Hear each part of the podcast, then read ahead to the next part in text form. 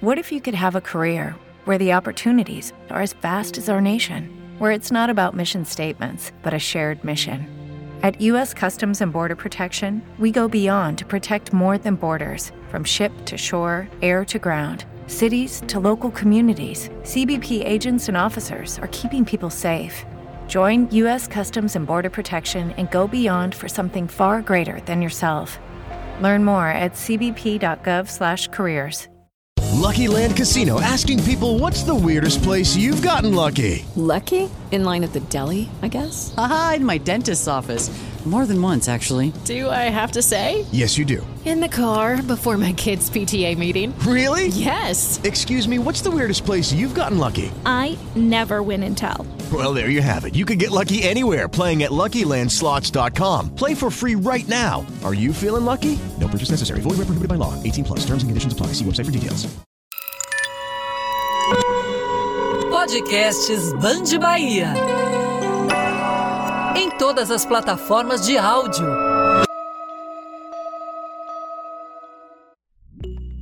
Eu sou Maria Lorena Alves e esse é o podcast da Band Bahia Nossa Gente, um espaço para valorizar histórias inspiradoras de personalidades negras e ecoar a nossa voz. O podcast é para que a nossa gente se reconheça e se escute. O Brasil ocupa o topo do ranking no número de casos de depressão na América Latina, segundo a Organização Mundial da Saúde, com cerca de 12 milhões de pessoas afetadas pela doença. Na faixa etária de 10 a 29 anos, o índice de transtornos mentais também é preocupante, principalmente entre jovens negros que têm 45% mais chances de desenvolver depressão do que um jovem branco. E o racismo tem relação com os transtornos. Por isso, a gente precisa falar sobre a saúde da população negra. E sobre esses assuntos, o nosso agente recebe o psicólogo Lucas Veiga, que criou uma plataforma para discutir o tema. Seja bem-vindo, Lucas. Obrigado, querido. Um prazer estar aqui com vocês. Lucas, como você descobriu que queria ser psicólogo? Sempre teve essa certeza? Olha, o meu avô, quando ele tinha 18 anos, ele foi internado num manicômio, no hospital psiquiátrico, na cidade de Niterói, é umas três horas da minha cidade de origem. Eu sou de Nova Friburgo, que é no interior do estado do Rio. E meu avô foi internado no manicômio porque teve uma briga, uma discussão com o filho do patrão dele na época. E o encaminhamento que deram um jovem negro que tinha se revoltado ali numa situação de humilhação foi internado no hospital psiquiátrico. E desde que chegou no hospital, meu avô tentava fugir. E numa dessas tentativas, junto com outros usuários do lado do serviço internos, eles conseguiram fugir e meu avô volta para casa. Anos depois ele conhece a minha avó, se casam, têm filhos, depois eu nasço, enfim, meus primos. E eu cresci com na casa dos meus avós, convivendo muito na casa dos meus avós, e meu avô era um homem que tinha um transtorno maníaco depressivo, ele era bipolar. A gente não tem certeza se ele já tinha esse quadro antes, se isso foi desencadeado pela internação forçada, né, no manicômio, numa época em que a internação era absolutamente violenta, né? Meu avô sofreu uma série de violências, eletrochoque e, enfim, processos muito duros no tempo de internação. E essa bipolaridade, esse período de mania e período de depressão, que eu convivi muito diretamente com meu avô, sempre me, instigou para entender o que, que se passava ali. Em períodos de depressão, por exemplo, meu avô tinha muita dificuldade de interagir com as pessoas, ele não gostava que ninguém entrasse no quarto dele. E eu era uma das poucas pessoas, eu era criança, e que ele gostava de receber, que ele fazia questão que eu entrasse no quarto. E eu lembro de ficar conversando com ele, de ler a Bíblia para ele, que eu achava que aquilo poderia de alguma forma produzir algum tipo de bem-estar. Depois que meu avô morre, na minha adolescência, eu vou entro no processo de, de decisão, né, de uma de uma profissão e fiquei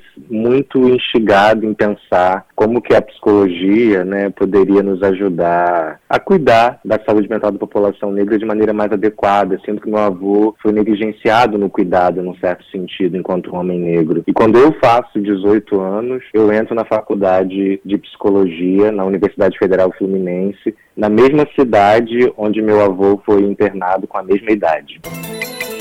Nossa, que história, Lucas. E, e daí você percebe, claro, a importância, sentindo na pele de fato, de dar destaque para a saúde mental da população negra, não é?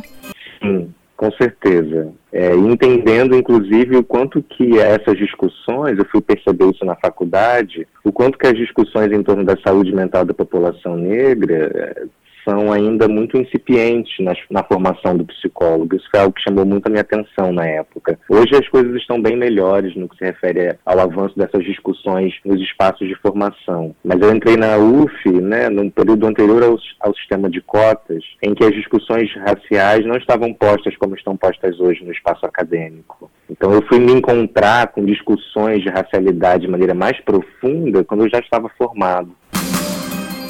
E como é que funciona a plataforma descolonizando.com e como ela tem ajudado a população? Quando eu, depois que eu me formei, eu fui trabalhar numa unidade de acolhimento para adolescentes em situação de rua aqui no Rio de Janeiro e a maioria dos meninos eram eram negros, é, mais de 90% dos adolescentes acolhidos na unidade. Né? E para além do drama da vulnerabilidade socioeconômica que estava posta para eles, tinha o drama da violência racial, vivendo numa cidade né, em que a polícia é a mais violenta do mundo. Temos uma estatística no Brasil de que a cada 23 minutos um jovem negro é assassinado. Então, eu estava trabalhando diretamente com adolescentes que estavam atravessados né, por esse por essa dificuldade, por esse drama da, da fragilidade econômica e da violência racial, que é comum de se atravessar, inclusive, no Brasil, né? E eu fui me dando conta naquele momento que por mais que eu fosse psicólogo e valorizasse a minha formação em alguma medida, eu precisava de um certo aprofundamento nos estudos da saúde mental da população negra que a universidade não teria me proporcionado, para fazer um acolhimento mais interessante, mais rico, um trabalho mais criativo com aqueles meninos.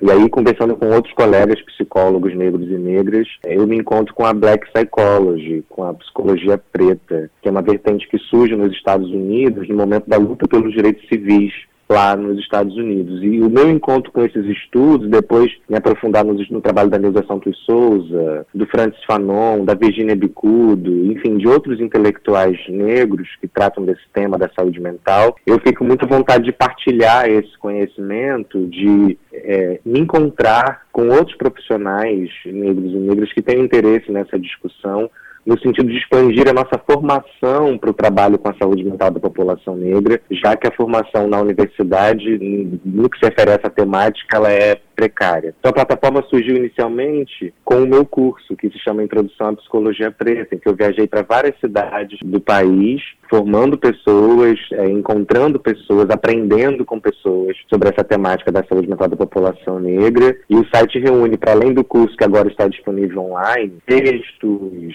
vídeos é, e outros conteúdos voltados a essa discussão. Lucas, você lançou o livro Clínica do Impossível, que reuniu artigos sobre a saúde mental da população negra e o racismo no Brasil. Por que esse nome? Olha, eu fiquei um tempo em dúvida sobre esse título, porque fiquei pensando, esse título, ele é um título que chama atenção, né, num certo sentido, mas é um título que poderia produzir muitas dúvidas mas maravilhoso que você traz essa pergunta, traga essa pergunta. Por que, que é clínica do impossível, né? Porque na minha experiência clínica, atendendo pessoas negras nos últimos anos, e claro, também enquanto pessoa negra que é atendida por profissional negro no meu espaço de cuidado, mas falando desde esse lugar de analista, o que o ponto mais comum, digamos assim, que meus pacientes negros trazem, porque não tem homogeneidade na clínica com pessoas negras, no sentido de que pessoas negras não são uma massa homogênea, né? Nós somos pessoas singulares, temos as nossas questões individuais, temos os nossos processos individuais de saúde, de adoecimento, os nossos traumas, os nossos sonhos, os nossos desejos, enfim.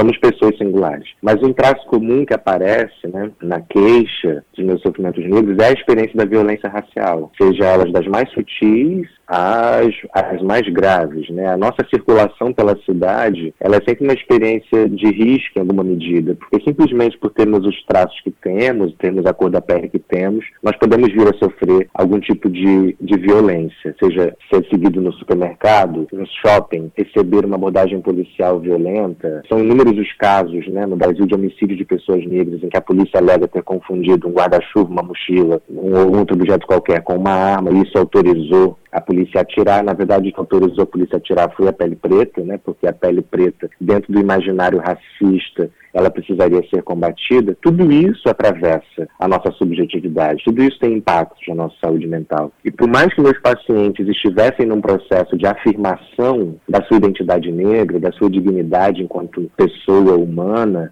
da, da, maravilhosidade que é pertencer ao povo africano, se reconectando com a ancestralidade, inclusive, apesar de estarem fazendo todo esse movimento, os episódios de racismo não paravam de acontecer. Ou seja, o fim imediato do racismo é impossível. A nossa geração ainda viverá com o drama do racismo. Por mais que a gente lute, por mais que a gente milite, né, por mais que a gente esteja engajado em frentes variadas de luta antirracista, os episódios de racismo cotidianos, como diz a Grada Quilomba também, eles continuarão acontecendo, em menor ou maior grau. O fim imediato, total, absoluto do racismo, ele é impossível. Ele não está posto como possível nesse tempo agora. Só que, ao mesmo tempo que o fim imediato do racismo é impossível, é impossível nós sermos totalmente capturados por ele. Porque, apesar de vivermos numa sociedade extremamente racista, com uma série de dispositivos montados contra nós, nós, pessoas pretas, estamos em todos os lugares nas ciências, na música, na literatura, na filosofia, no cinema, nas artes em geral, nos esportes ou seja, apesar de termos que enfrentar a máquina mortífera do racismo, nós seguimos produzindo realidades outras e modos de vida impossíveis, considerando o cenário em que vivemos. Então, o que eu estou defendendo no livro, Clínica do Impossível, é que o paradoxo da clínica com pessoas negras é este: o impossível do fim imediato e absoluto do racismo neste tempo em que vivemos e o impossível de sermos totalmente capturados por ele, porque nós temos em nós também uma tecnologia ancestral que possibilitou o surgimento dos quilombos, que foi a fuga. E no livro eu estou discutindo por quais caminhos a gente pode fugir das engrenagens de opressão racial, por quais caminhos a gente pode, diante desse impossível, criar as nossas práticas de liberdade, fazer o nosso impossível. É, diante de tudo que você conversou com a gente agora, Lucas, a gente sabe que preservar a saúde mental da população negra é algo que deve ser desafiador todos os dias. Eu ia te perguntar se você acredita em mudanças reais, mas eu já aproveito para emendar o que, que a população negra precisa fazer, né? Qual a orientação que você passa nas suas consultas, nas suas conversas, nas suas palestras, como professor também? Olha, certamente a gente não tem uma, uma fórmula definitiva, né? Mas me parece que tem um duplo movimento fundamental quando a gente vai pensar na, nos problemas do racismo e no atravessamento desse tema com a saúde mental, que é um fazer o enfrentamento, né? Nos posicionarmos contra qualquer situação de discriminação, de violência que porventura a gente viva ou que, ou que alguém, né, uma, outras pessoas negras próximas a gente ou não vivam. Né? A articulação política, seja partidária, seja nos coletivos, seja ela qual for, também ela é importante. A reivindicação de direitos né, é, é fundamental. Esse é um, esse é um lado da, da, dessa questão que é importante que a gente esteja ativamente engajado, porque a luta, né, o enfrentamento da realidade de opressão também tem efeitos de saúde importantes. O psiquiatra Francis Fanon, na obra dele, traz bastante essa discussão do quanto que colocar o corpo para jogo no que se refere ao enfrentamento do problema do racismo tem efeitos de saúde mental importantes. É, e por um outro lado, uma outra face que me parece também fundamental é termos e desenvolvermos espaços de cuidado ou espaços de aquilombamento, como, como coloquei, né? Que a gente possa ter espaço onde a gente se sinta pertencente, onde a gente se sinta acolhido, onde a gente se sinta cuidado, seja nas nossas relações amorosas, nos coletivos, na nossa família, é, nas nossas relações de amizade, seja no trabalho, enfim, que a gente desenvolva espaços onde seja possível pertencer, onde a gente possa trocar cuidado com outras pessoas o estudo junto, né, pensar junto essas questões. E no limite, né, eu acho que é, o, a última, o último ponto dentro dessa face da coletivização, do aquilombamento, de buscar espaço de cuidado, que pode ser a terapia, por exemplo, além de outros dispositivos, é a gente entender que, sim, precisamos é, continuar é, denunciando, combatendo, lutando contra o cenário de opressão racial e, ao mesmo tempo, precisamos poder viver a nossa vida com o maior grau de liberdade possível. Porque viver bem, viver com qualidade, viver conectado com os sentidos africanos do que significa ser humano, entendendo que somos parte finita desse, do cosmos infinito, desse grande acontecimento que é o planeta Terra, é fundamental. É importante que a gente se permita é, não estar também inteiramente, o tempo inteiro, em contato com o problema do racismo, que a gente possa entrar em contato com a nossa ancestralidade como uma prática de liberdade, é o que eu tenho insistido, sabe? E isso é, é esse é o duplo movimento que eu acho que eu consigo dizer agora, que é fazer o enfrentamento, fazer a articulação com coletivos, fazer a luta política e, ao mesmo tempo, pensar nas estratégias de preservação da nossa vida e de maneiras da gente estar vivendo o máximo da nossa potência. Verdade, Lucas. Quero agradecer a participação aqui no podcast Nossa Gente. Muito sucesso para você, viu? Muito obrigado, querido. Um prazer enorme falar com vocês. O podcast Nossa Gente fica por aqui. Até a próxima história inspiradora.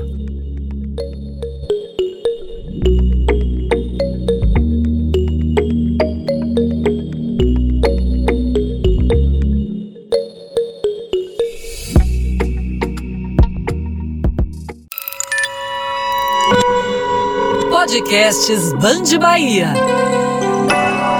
Em todas as plataformas de áudio.